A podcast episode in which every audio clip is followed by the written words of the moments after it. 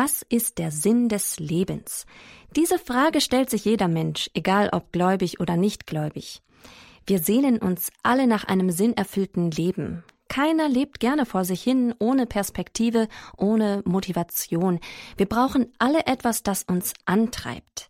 Diese Frage ist so grundlegend und entscheidend, dass sie auch das erste Thema im Katechismus darstellt. Wenn Sie den einmal aufschlagen und ganz vorne nachschauen, dann werden Sie merken, das ist das erste Thema mit Fragen wie Wofür sind wir auf Erden? Was ist unser Lebensplan? Wir fragen uns auch, was es bedeutet, wirklich zu leben. Wann leben wir unser Leben intensiv, bewusst? Was ist Sein und was ist Schein? Wie schnell gehen wir Fake News und Parallelwelten auf den Leim, weil wir unbewusst hineinschlittern oder weil wir vor der schmerzhaften Realität flüchten wollen? Wie oft haben wir Angst, uns der Realität zu stellen? Und dabei ist es unterm Strich eine befreiende Erfahrung. Was ist Wirklichkeit? Damit wollen wir uns heute befassen bei Credo Online on Air, einer Sendung auf Radio Horeb im Rahmen des Kurs Null, heute am letzten Samstag im Monat. Ich grüße Sie ganz herzlich. Mein Name ist Margarete Strauß und ich darf Sie heute wieder an die Hand nehmen bei diesem diesmal sehr wesentlichen Thema. Ganz am Anfang befragen wir mal Credo, das Online-Portal der Diözese Augsburg, mit dem wir in dieser Sendung kooperieren. Das Thema Wirklichkeit ist ja sehr umfassend, weil es einfach so grundsätzlich ist. Es ist das derzeitige Quartalsthema auf Credo. Astrid aus der Redaktion hat sich aufgemacht und Credo nach dem Thema Wirklichkeit durchforstet. Ich verschaffe mir heute einen kleinen Überblick über die Seite Credo, das katholische Internetportal des Bistums Augsburg. Und da ist das Schwerpunktthema aktuell Wirklichkeit. Super interessant. Ich will mal sehen, was es da so für coole Beiträge gibt. Und die Fragen, die ich habe, sind einmal, wie zieht ein christliches Internetportal diese Fragestellung, diese sehr große Fragestellung auf? Und welche Themen werden da so abgedeckt? Geht es da eigentlich nur um Gottesdienst und Beten und Gott oder geht es da auch um andere Facetten des Themas Wirklichkeit? Und ganz konkret würde ich ganz gerne Beiträge zum Thema Fake News lesen. Wie gestalten Medien die Wirklichkeit? Wie viel Macht haben Medien über unsere Wirklichkeitswahrnehmung und in welchem Maße machen auch Medien unsere Wirklichkeit und wie weit können wir dem vertrauen? Das wird natürlich schon ein bisschen weiter, aber überhaupt mal etwas zur Frage von Medien und Wirklichkeit, unserer Lebenswirklichkeit, unserer gesellschaftlichen Wirklichkeit zu lesen, wäre unglaublich interessant. Dann ein anderer Themaaspekt ist virtuelle Realität. In der Gaming-Szene wird das ja immer wichtiger. 3D-Brillen, in der man wirklich sich dann in diesen virtuellen Räumen einfach auch bewegen kann, ist noch nicht ganz salonfähig, hat noch nicht ganz die breite Masse erreicht. Das ist aber wahrscheinlich nur eine Frage der Zeit. Und mich würde vor dem Hintergrund einfach sehr interessieren, wie geht man als Christ mit dieser neu entdeckten Dimension von Wirklichkeit um? Was macht eigentlich unsere Wirklichkeit, die nicht eben computergeneriert ist, wirklich? Ja, und wir sind vielleicht auch Leute aus der Gaming-Szene. Das, das sind so Sachen, die mich sehr interessieren. Und jetzt schauen wir mal tatsächlich vorbei, was sich dazu alles so findet. Die Adresse ist credo-online.de. Das gehen wir hier mal gleich ein. credo-online.de. Und dann sind wir auch schon da. Eine sehr einfach aufgebaute Seite, sehr übersichtlich, empfängt einen gleich mit einem großen Headerbild, auf dem man dann auch das entsprechend zu dem Thema passende Zitat findet. Wirklichkeit und dann ein Zitat aus dem Kolosserbrief, aus der Bibel, das alles ist nur ein Schatten, die Wirklichkeit aber ist Christus. Mhm. Interessant, also hier gleich auch der christliche Akzent gesetzt. Hier sehe ich jetzt auch gleich daneben dann jetzt echt, oder? Also in Jugendsprach dann nochmal das Ganze aufgegriffen. So, wir wollen mal schauen. Also wenn wir hier runter scrollen auf der Seite, dann kommen wir erst zu Beiträgen, so zu aktuellen Beiträgen wie mir scheint, mehr so quer durch die Bank. Jesus.live.style. Und dann laufen da verschiedene Beiträge so anklickbar durch. Und wenn ich noch ein bisschen weiter runtergehe, aha, hier haben wir es auch schon, hier haben wir den Leitartikel gefunden. Ganz groß und anklickbar. Was ist wirklich, ist das Thema. Da klicken wir mal drauf und dann sind wir auch schon bei dem Artikel selbst. Der ist geschrieben von Professor Dr. Georg Gasser. Schauen wir uns mal an, was für ein Mensch das ist. Kann man nämlich hier die, auch die Autoren sich anschauen mit Bild und einem kurzen Steckbrief daneben, um sich eine Vorstellung davon zu machen, wer da eigentlich gerade schreibt. Professor Gasser ist Professor an der Katholisch-Theologischen Fakultät der Universität Augsburg für den Fachbereich Philosophie. Seine Arbeitsschwerpunkte sind Religionsphilosophie, Fragen der personalen Identität sowie die philosophische Anthropologie mit Ausflügen in die Medizinethik. Mhm. Es ist ja die Grundfrage der Philosophie, die nach der Wirklichkeit fragt und dem, was das Wesen der Dinge ist. Kehren wir mal zurück zu dem Artikel von Professor Gasser. Was ist wirklich? Und im Teaser heißt es, was ist wirklich? Wir haben wenig Zweifel, dass die materielle Welt irgendwie wirklich ist. Schließlich kann sie nach Maß, Zahl und Gewicht untersucht werden. Und dennoch stellt sich bereits hier die Frage, finden wir diese Welt einfach vor oder ist sie durch unsere subjektive Wahrnehmung mitkonstruiert? Noch schwieriger ist es, wenn wir uns etwa dem Bereich der Moral zuwenden. Gibt es objektive Werte, an denen wir uns orientieren sollen, oder handelt es sich um das Resultat menschlicher Verständigungsprozesse? Und was ist mit Gott? Lässt sich etwas Vernünftiges über die Existenz Gottes überhaupt aussagen?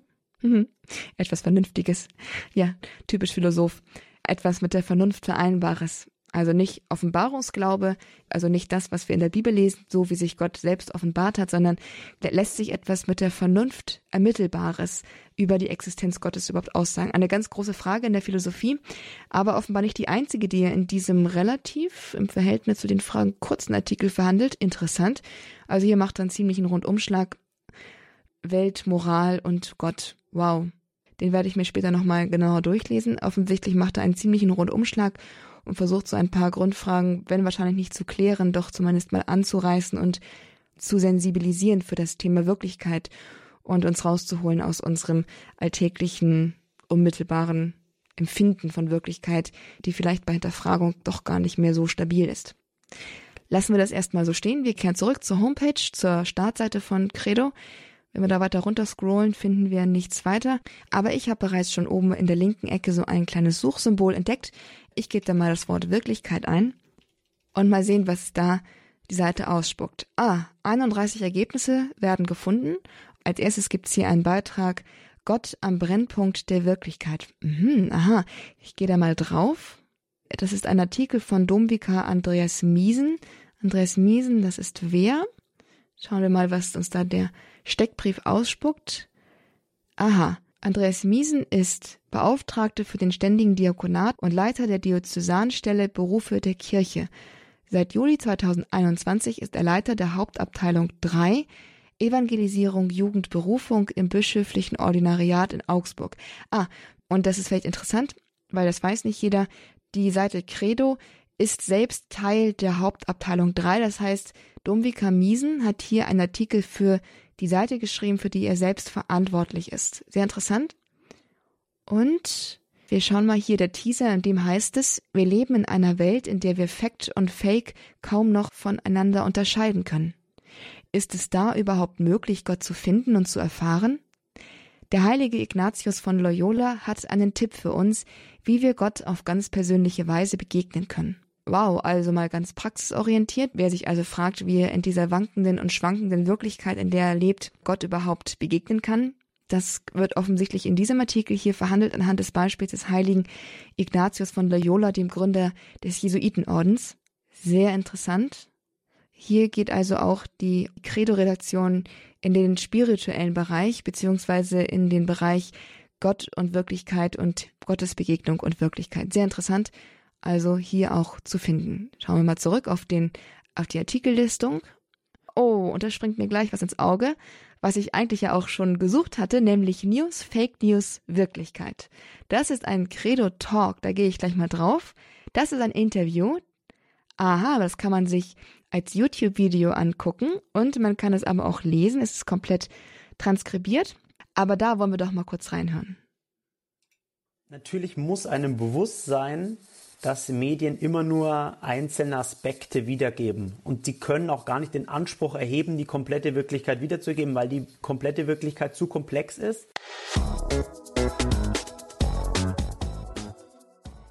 Das ist ein Credo-Talk mit Raphael Schad. Raphael Schad befragt Johannes Reichert und das ist ein Reporter beim Bayerischen Rundfunk. Wow, mega interessant. Da wollen wir doch gleich nochmal weiter reinhören. Und zwar kann ich ja hier anhand auch des Textes darunter mal schauen, was für Fragen da so interessant sind. Nachrichten sind ja schon was, was für viele sozusagen deren Wirklichkeit ausmacht, wie sie die Welt draußen wahrnehmen. Und allein schon dadurch, dass man äh, auswählt, okay, das ist eine Nachricht wert, das ist eine Nachricht wert, ist es an sich schon nicht eine Verzerrung von der Wirklichkeit? Die Antwort darauf, die findet ihr auf credo-online.de. Da will ich jetzt nichts verraten und nicht spoilern. Raphael Schad, Mitarbeiter von Credo, im Gespräch mit einem Reporter vom Bayerischen Rundfunk mit Johannes Reichert, anzuhören, anzuschauen und auch nachzulesen.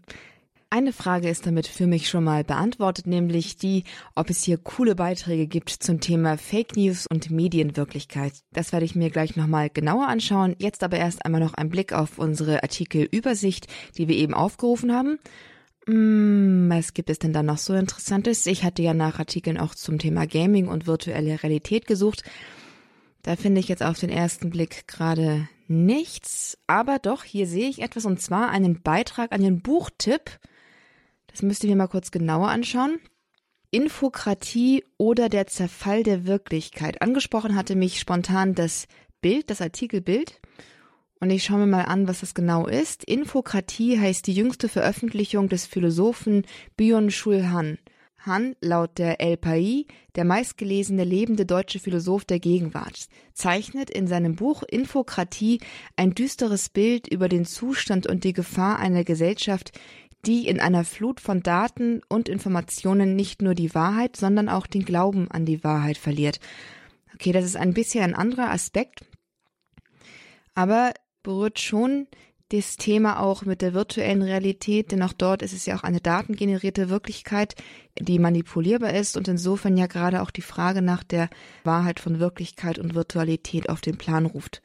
Ich scroll hier gerade ein bisschen den Artikel runter und Wow, ich bin sofort angesprochen. Hier ist ein Video eingebettet, ein YouTube-Video eingebettet, das offensichtlich dem Film Matrix entnommen ist.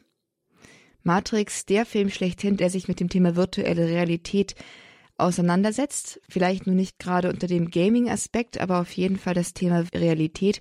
Auch mit dieser Frage zum Thema Wirklichkeit werde ich also auf Credo fündig und bekomme hier einen Buchtipp vermittelt von einem Philosophen, der sich offenbar auch unter dem Beifall vieler aktueller Leser diesem Thema widmet. Ja, so jetzt bin ich gerade in der Gefahr, mich in diesen Artikel zu vertiefen. Das mache ich dann gleich, wenn wir mit unserem Streifzug zu Ende sind. Noch einmal zurück mit einem Blick auf unsere Artikelübersicht, auf unsere Beitragsübersicht. Hier gibt's noch ganz viele verschiedene Artikel, die es sich lohnt anzuschauen. An dieser Stelle wollen wir jetzt aber hier erstmal einfach einen Punkt machen. Das war ein kleiner Streifzug durch die Seite Credo auf credo-online.de, dem christlich-katholischen Internetportal des Bistums Augsburg, die sich aktuell mit dem Thema Wirklichkeit schwerpunktmäßig auseinandersetzen.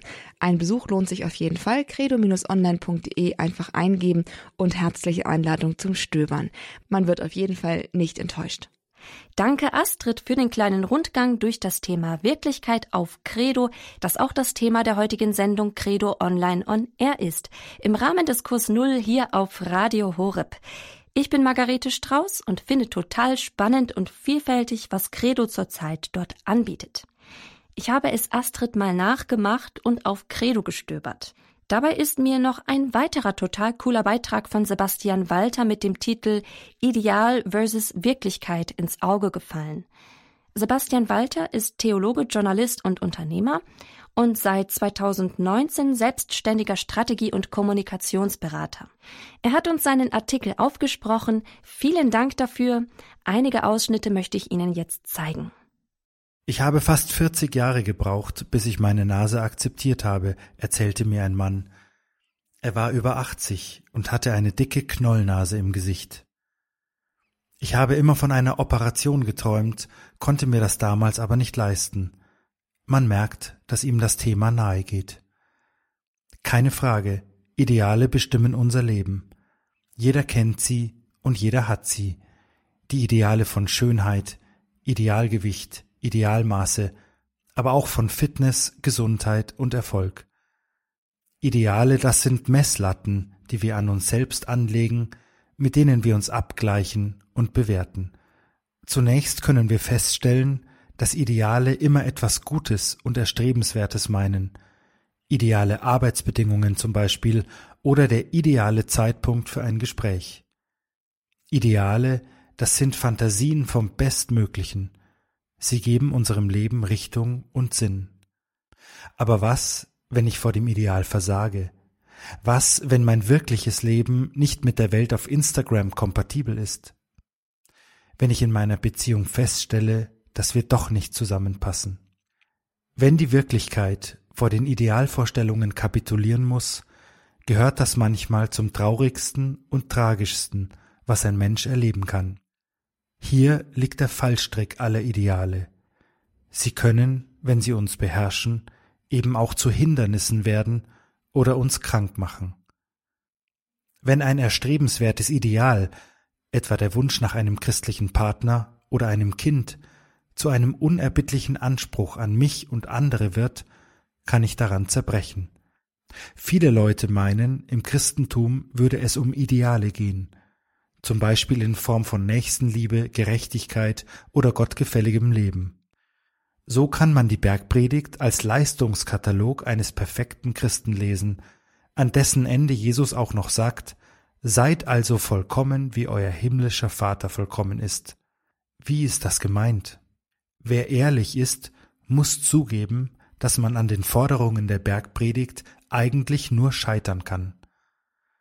Der Schlüssel zum Verstehen der Texte ist Jesus selbst. Nicht eine religiöse Institution ist es, die im Matthäusevangelium die Ideale der Nächsten- und Feindesliebe, der Gewaltlosigkeit, der Freigebigkeit usw. So erlässt, es ist Jesus, der auf dem Weg ist, sich liebend und gewaltlos und freigebig dem Bösen und Kranken der Menschheit auszuliefern, um gerade an diesem dunkelsten Ort seine verwandelnde Kraft sichtbar werden zu lassen. Jesus spricht in der Bergpredigt also zunächst nur von sich selbst, denn diese Ideale übersteigen das Menschenmögliche.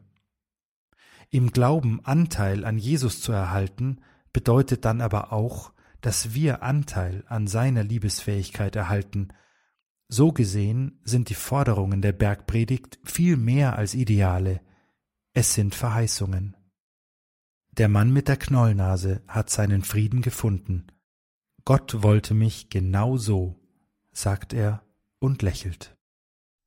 Bisher haben wir grundsätzliche philosophische Seiten von Wirklichkeit angeschaut, aber auch etwas zum Thema Virtual Reality im Gaming- oder Filmkontext sowie den Einfluss von Medien auf unseren Realitätssinn. Es ging aber auch um weitere sehr konkrete Fragestellungen, nämlich die des Selbstblicks und der Annahme. Ideale sind gut, können uns aber auch ein Bein stellen. Ich frage mich, wie macht man das? Wie sieht man sich selbst, wie man ist, und wie findet man das richtige Maß an Idealen? Wie stellt man das an, dass Ideale motivieren und nicht verzweifeln lassen, wenn man ihnen mal nicht gerecht wird? Diese und weitere Fragen beantwortet uns gleich eine Ordensschwester, die das Leben von zwei Seiten gesehen hat und Realität mit einer unglaublichen Weite wahrnimmt. Gleich geht's weiter, bleiben Sie gerne dran.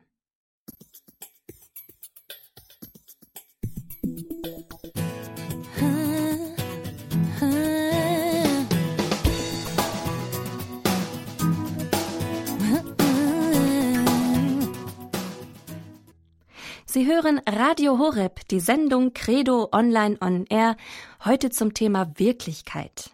Ich bin Margarete Strauß und ich bin mit ganz vielen Fragen auf dieses Thema zugegangen. Die bisherigen Antworten der Internetplattform Credo haben mir viele Fragen beantwortet, gleichzeitig mega viele neue Fragen aufgeworfen, vor allem praktische, konkrete Fragen. Was genau ist eigentlich diese Sehnsucht, die uns alle antreibt? Wen oder was suchen wir? Wer bin ich eigentlich und woher weiß ich das? Wie schaffe ich es, mich zu sehen, wie ich bin? Was ist das richtige Maß? Vor allem das richtige Maß an Idealen. Wo kommen die überhaupt her?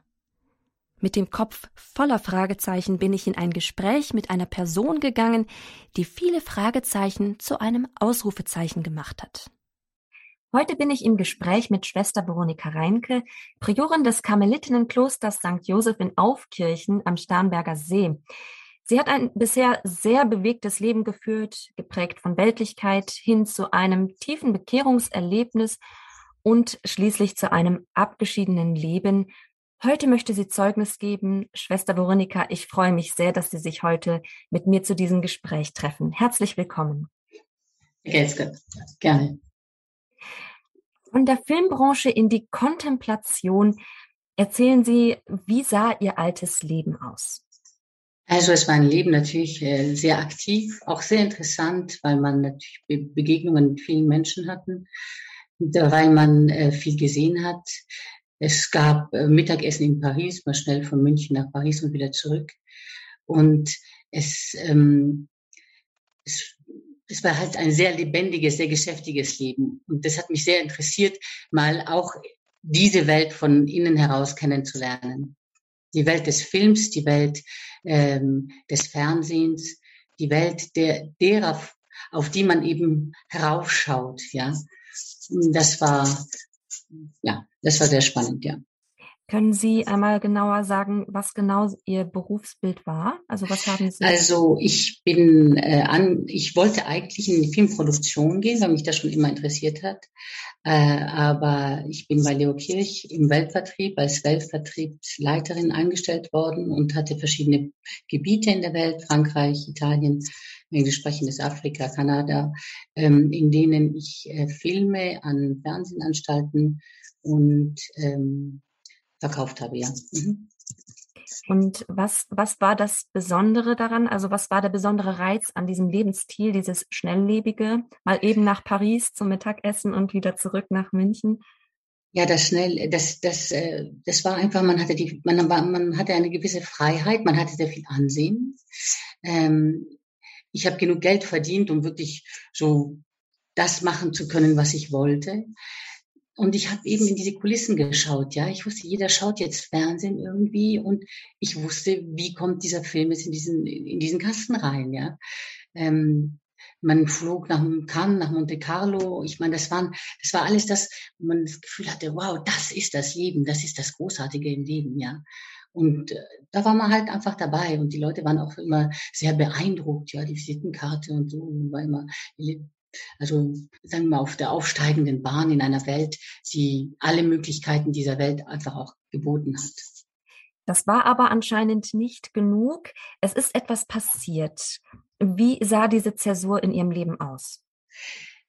Ja, es ist so. Ich habe dann gemerkt, dass äh, dieses ganze Leben, die das ja tatsächlich von den weltlichen Maßstäben aus alles äh, geboten hat, einfach nicht gereicht hat. Das war nicht das, was ich gesucht habe. Es war alles irgendwie wie hohl und fake. Und da bin ich eigentlich depressiv geworden, weil ich habe gedacht, wie, das ist eigentlich das Nonplusultra. Und was ist da draus? Was, was steckt dahinter? Eigentlich dahinter steckt nichts, weil das alles ist ja nur eine selbstgemachte, künstliche Welt. Und das, was ich eigentlich gesucht habe, war mir damals noch nicht so klar, bis ich gemerkt habe, dass es eigentlich die Liebe ist. Ich wollte die Liebe und ich habe sie dann nicht gefunden. Und mit Liebe meinen Sie wahrscheinlich die Liebe Gottes, oder? Das wusste ich nicht. Ich habe ja damals wirklich in der Welt gelebt, bis äh, also vollkommen. Ich kannte Gott nicht und ich dachte auch, dass es die Kirche nicht mehr gibt. Aber ich hatte als äh, junge Frau, ein junges Mädchen oder heranwachsendes Mädchen, einen Film gesehen, ähm, das hieß, der, der hieß homme femme. Das war die Geschichte, eine, die Liebesgeschichte zwischen einem Mann und einer Frau. Und äh, die letzte Szene ist, dass sie auf einem ganz großen Strand sind, er auf einer Seite, sie auf der anderen, und dann erkennen sie einander. Und es ist diese Anziehungskraft der Liebe und sie umarmen sich. Und ich habe mir nur gedacht, wow, das ist wirklich Liebe, ja. Mhm. Und dieser Liebe war ich immer äh, auf, auf diese Liebe habe ich immer gesucht und deshalb bin ich auch froh gewesen, ähm, als ich im Film arbeiten durfte. Ich gedacht, da finde ich die. Das war mir natürlich alles überhaupt nicht bewusst damals, ja. Und das war natürlich eine große Enttäuschung dann. Können Sie das irgendwie auf einen ganz bestimmten Moment, ähm, also zuschneiden, wie es dann dazu kam, dass Sie so eine Wende gemacht haben und wie kam es, dass Sie dann ins Kloster gegangen sind? Das ist ja auch noch mal ein weiterer Schritt und dann auch noch in einen so kontemplativen Orden. Ja, also das sind, äh, das ist ein ganz klarer Weg gewesen. Und äh, ich hatte eine Freundin, die hat mir dann gesagt, wie sie gesehen hat, dass es mir so schlecht geht, ich sollte mal wieder beichten gehen. Und ich habe gedacht, um Himmels Willen, ich und beichten. Und dann äh, hat sie mich aber wirklich dahin geschleppt. Und ich habe ich wurde gebeichtet von einem sehr lieben Pater, der also da nach den zehn Geboten also da gecheckt hat, okay, da fehlt doch einiges. Und für mich hat sich damals nichts geändert, aber für Jesus hat sich alles geändert. Und dann hat diese selbe Freundin mich nach Medjugorje mitgenommen und äh, hat mir das Gebet beigebracht. Vater unser, gegrüßt seist du Maria und auch das Rosenkranzgebet. Und beim Rosenkranzgebet haben wir uns bei jedem Gesetzchen irgendwas wünschen dürfen, sozusagen. Das haben wir uns zugestanden so. Und ich habe mir Kinder für meine Schwester gewünscht und die hat tatsächlich dann auch Zwillinge bekommen. Und wie ich so gebetet habe, plötzlich habe ich gemerkt, oh, ich habe eine Mutter im Himmel, die mich liebt. Und dieser Himmel ist in mir. Und ab dem Moment war für mich alles anders, weil ich wusste, oh, es gibt ja ein Ziel. Es gibt den Himmel. Und wenn es ein Ziel gibt, dann gibt es auch einen Weg dahin. Und das hat alles geändert. Weil vorher war ich dann plötzlich, war ich ziellos, weil ich dachte, das, wo ich jetzt meine, die Quelle der wahren Liebe finden würde, äh, das hat sich als Floppe erwiesen. Aber jetzt wusste ich doch, im Himmel und da ist Gott. Und dieser Gott, das habe ich dann mal aber später erfahren, ist die Liebe. Und dann war ich natürlich ähm, ganz begeistert einfach von diesem Gedanken, dass es doch diese Liebe gibt, ja. Wie kam ich dann ins Kloster? Ich hatte diesen Pater und er hat mich, ähm, er hat mich eben dann adoptiert sozusagen und mir immer wieder von Jesus was erzählt. Und dann hat weil ich ja keine Ahnung hatte vom Katechismus und nichts. Und er hat mir eben gesagt, dass Gott die Liebe ist. Und ich habe mich eigentlich in diesen Gott dann verliebt. Ich bin dann gefirmt worden, nachträglich, weil ich meine Schulzeit in Deutschland und in Frankreich verpasst hab, äh, verbracht habe und somit die Firmung verpasst hatte. Und ähm, ich wusste, der Heilige Geist ist die Liebe, die ich brauche und ich, die ich nach der ich mich schon immer gesehnt habe. Und meine Liebe zu Jesus ist sehr, sehr gewachsen. Und dass ich mal erfahren habe in der Heiligen Messe, dass er im Allerheiligsten lebendig und gegenwärtig ist, habe ich gesagt, mehr wie das brauche ich eigentlich gar nicht mehr. Und eines Tages bin ich dann wieder zum Pater äh, Löwenstein gegangen, zum ähm, Unterricht, zum Katechismusunterricht. Und der hat erzählt, wie Jesus so ganz einfach und arm in der Welt gelebt hat und dann habe ich ihn gefragt, was, ist am, was gibt es am ärmsten und einfachsten? Und dann hat er gesagt, ich sollte doch mal in Kirchen schauen gehen. Und dann habe ich es gewusst. Das heißt, auch Kirchen war ihr, Ihre erste Adresse und gleich der Volltreffer. gleich der Volltreffer, ja. Wie ich gekommen bin, habe ich gewusst, das ist der Platz. Ich bin gleich nach Paris gefahren zu meiner Mutter und habe ihr das erzählt, weil sie immer schon gesagt hat, bitte tu mir alles an, aber nicht den Karmel, weil es ist so streng und man kommt da nicht mehr raus und es ist furchtbar, furchtbar, furchtbar. Aber prompt war es das, ja. Und wie genau. war der Anfang im Kloster? Das war bestimmt eine sehr große Umstellung. War eine große Umstellung, aber ich habe mich gefreut, weil ich war jetzt alles los, was mich eigentlich vom Wesentlichen abgebracht hat. Ja, äh, ich wusste ja, Gott ist in unser Herz und ich konnte mich ganz auf, auf ihn in uns äh, konzentrieren. Ich brauchte nicht mehr zu überlegen, was siehst du an, äh, fahr früh genug, man weiß ja nicht, ob, ob irgendwie Stau ist, ob, ähm, äh, wen muss jetzt treffen, wen muss all das war weg. Man wusste genau, was zu tun ist, wann und man konnte sich wirklich auf diese Begegnung mit Jesus im kleinen Alltag und in kleinen Dingen und in den großen Dingen des Alltags einfach äh, konzentrieren und ihn überall entdecken mit seiner ganz großen Liebe zu uns. Ja, das äh, fand ich sehr, sehr, sehr spannend. Das heißt, Sie vermissen dieses sehr bewegte Leben jetzt nicht unbedingt, weil Sie einen anderen Reiz äh, in dem Leben jetzt gefunden haben oder den eigentlichen Reiz? Ja, und ich glaube vor allen Dingen, ich habe die Wahrheit gefunden und, und, die, und diese diese wahre Liebe, ja, für die wir geschaffen sind. Und diese Liebe Gottes kommt uns entgegen in den Sakramenten, in seinem Wort, im Alltag, ja, weil er ist ja Gott, er ist ja nicht irgendwie so ein kleiner Mensch, sondern er ist wirklich die Fülle dieser Liebe und diese absolute Zugewandtheit zu uns. Aber er drängt sich nicht auf. Das heißt, es ähm, ähm, bedarf vieler Aufmerksamkeit, um ihn zu entdecken. Ja, weil die Liebe drängt sich nicht auf und will erwidert werden, in aller Freiheit, so dass Gott uns nie zwingt äh, oder dazu drängt, sozusagen, ihn zurückzulieben, sondern er bietet sich immer an und sagt, jetzt schaust du mal, findest du mich da? Kannst du erkennen, wie ich, sehr ich dich liebe? Weil manchmal ist es auch ein bisschen unangenehm, weil man muss ja die Dinge dieser Welt, das Haben eher lassen, um wirklich in sein wahres Sein in Christus aufzugehen und in diese wahre Liebesbeziehung, sagen wir mal, seine Erfüllung zu finden. Und äh, das ist ein Abenteuer sondergleichen weil es gibt keine größeren Abenteuer, die Beziehung. Ja? Beziehung immer mit einem Menschen, mit Gott und mit sich selbst. Das ist ein, ein ungeheures Abenteuer, was die Welt an sich so nicht bieten kann. Ja? Und unser Klosterleben ist eben, steckt da einen wunderbaren Rahmen, damit wir uns wirklich auf diese inneren Ereignisse auch konzentrieren können und die Fülle des Lebens in uns selber, nämlich den Himmel selber entdecken können. Ja. Sie sind ja einen Weg gegangen, dann in diesem Klosterleben, ähm, sind mittlerweile Prioren und haben da bestimmt auch gewissermaßen doch wiederum mit der Welt zu tun, was ihre Aufgaben anbelangt. Vielleicht können Sie einmal kurz sagen, was da diese Aufgaben sind und wie Sie es, äh, also wie Sie damit zurechtkommen. Also das ist so, dass wir ja also ein streng klausuriertes Leben führen und also nicht so viele Beziehungen sozusagen zur Außenwelt haben. Ähm, wir leben von der Vorsehung, auch von unserer Arbeit und ich als Priorin bin vor allen Dingen auch für die Schwestern zuständig, für die Leitung der Schwestern, die Begleitung der Schwestern. Unsere heilige Mutter Teresa von Avila wollte, dass die Priorin wie eine Mutter ist. Und ich glaube, das ist, das ist eben auch etwas sehr Spannendes, die Schwestern also so nah begleiten zu dürfen und für sie da zu sein. Wir haben natürlich auch eine ganz normale äh, Struktur mit einer Ökonomin und einer Supriorin und so. Aber wir arbeiten alle zusammen und jeder nach seinen seinen Fähigkeiten, so dass ich jetzt nicht alles äh, selber machen muss, auch Dinge, die ich vielleicht so früher nicht so gemacht habe, eben Buchführung, das war ja noch nie so mein Ding, mhm. aber da gibt es eine Schwester, die es tut.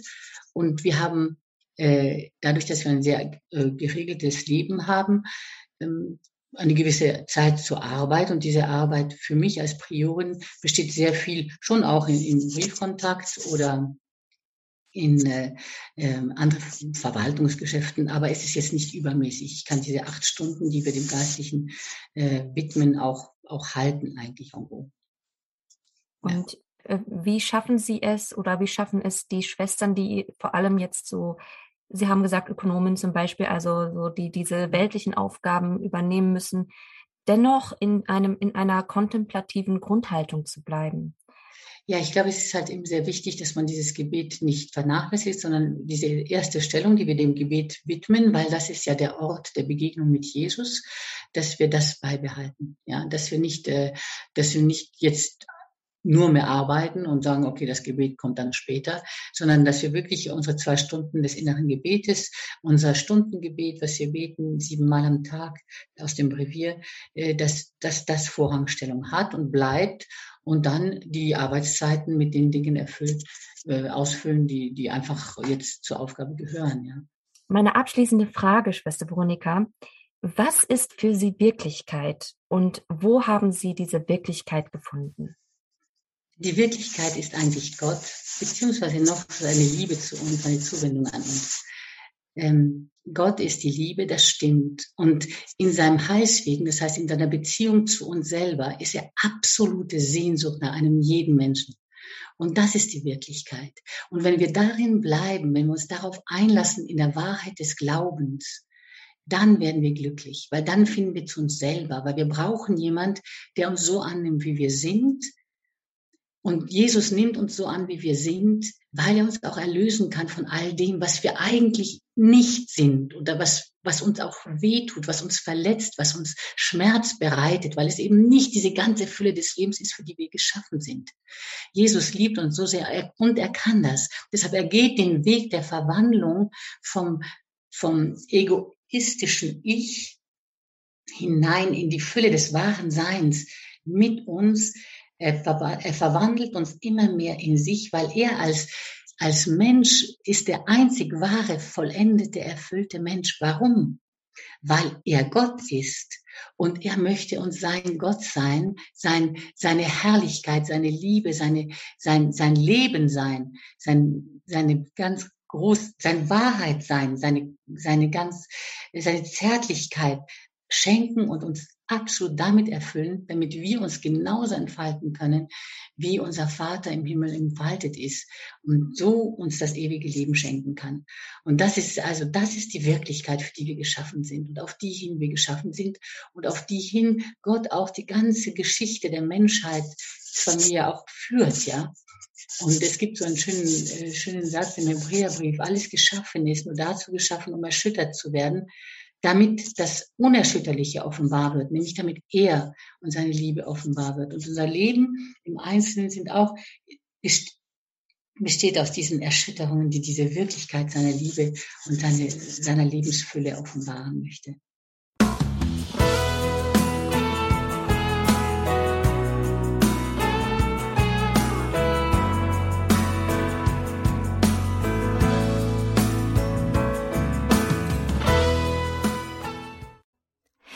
Hier ist Radio Horeb, die Sendung Credo Online on Air. Ich bin Margarete Strauß und zuletzt hörten Sie ein Gespräch, das ich mit Schwester Veronika Reinke geführt habe. Sie hat mich mit ihren Antworten zutiefst berührt. Ich hoffe, Sie auch. Letztendlich hat sie den Nagel auf den Kopf getroffen in so vielen Dingen, die wir uns alle fragen, bewusst oder unbewusst. Die Antwort auf all diese Fragen ist letztendlich Gott. Wie entlarvend unkompliziert, doch zugleich so mega überwältigend. Inmitten der Geschäftigkeit, ja der sich rasant drehenden Welt mit ihren Fata Morganas oder Parallelwelten im Gaming, Film und Fernsehen, Social Media, Showbusiness, Medien oder wo auch immer, ist da der eine beständige Gott, der auf uns wartet. Der, der immer derselbe ist, der das wahre Sein ist. Und die Sehnsucht, die uns treibt, ist dieser Gott, der Gott, der die Liebe ist.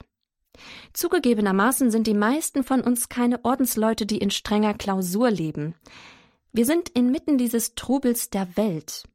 Und weil mir das bewusst ist, fragte ich Schwester Veronika zum Schluss, was wir tun können, um ein bisschen Kontemplation in diese Geschäftigkeit reinzubringen. Das ist ihre Antwort. Ich glaube, es ist sehr, sehr wichtig, auch in dieser Welt und gerade in unserer Welt, diese Verbindung zu Jesus Christus aufrecht zu erhalten, beziehungsweise überhaupt ähm, aufzunehmen. Leben ist Beziehung, Leben ist Hingabe.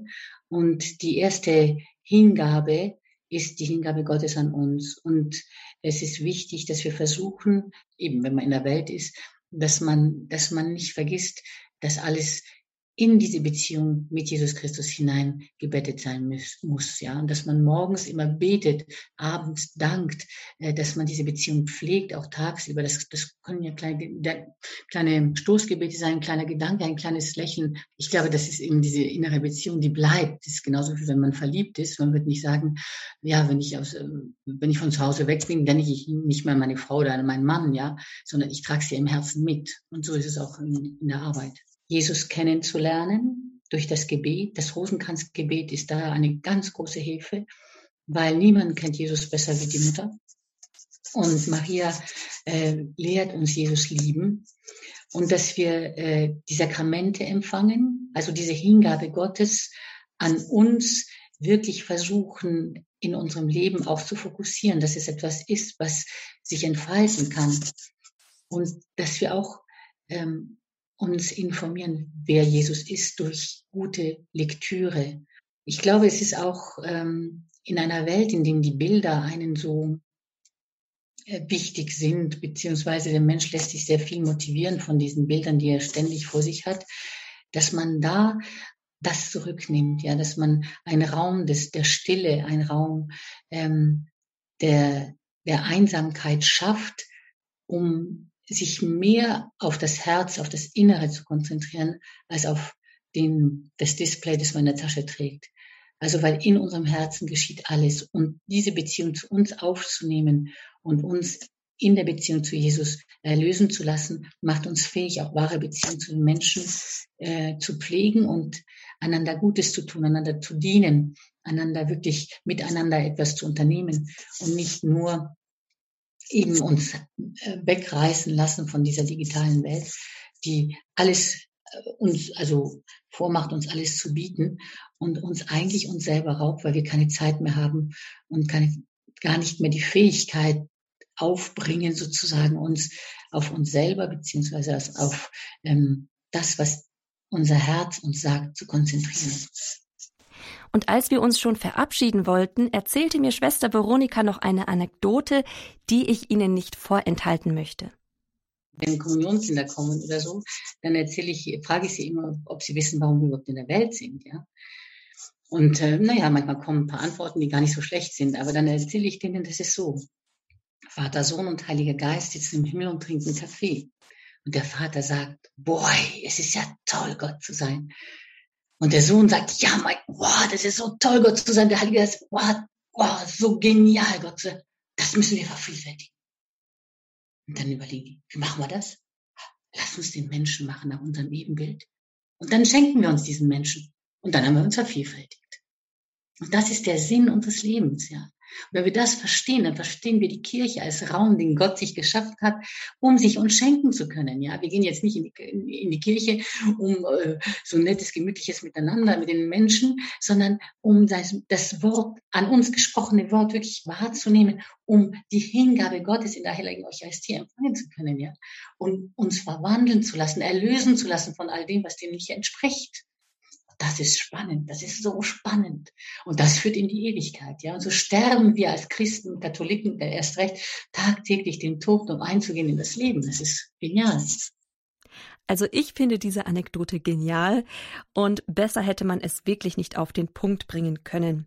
Und Sie, liebe Zuhörerinnen und Zuhörer, haben gleich im Anschluss die Gelegenheit, im Abendlob der Kirche in der Vesper zusammen mit den Klarissenkapuzinerinnen sozusagen einen Abendkaffee mit der heiligsten Dreifaltigkeit einzunehmen, im Gebet der wahren Wirklichkeit zu begegnen. Und damit kommen wir leider zum Ende unserer Sendung Credo Online on Air heute an diesem letzten Samstag im Monat. Ich hoffe, Sie hatten eine schöne Zeit. Sie finden diese Sendung wie immer in unserer Mediathek nachträglich als Podcast. Gehen Sie dafür auf die Seite www.horeb.org.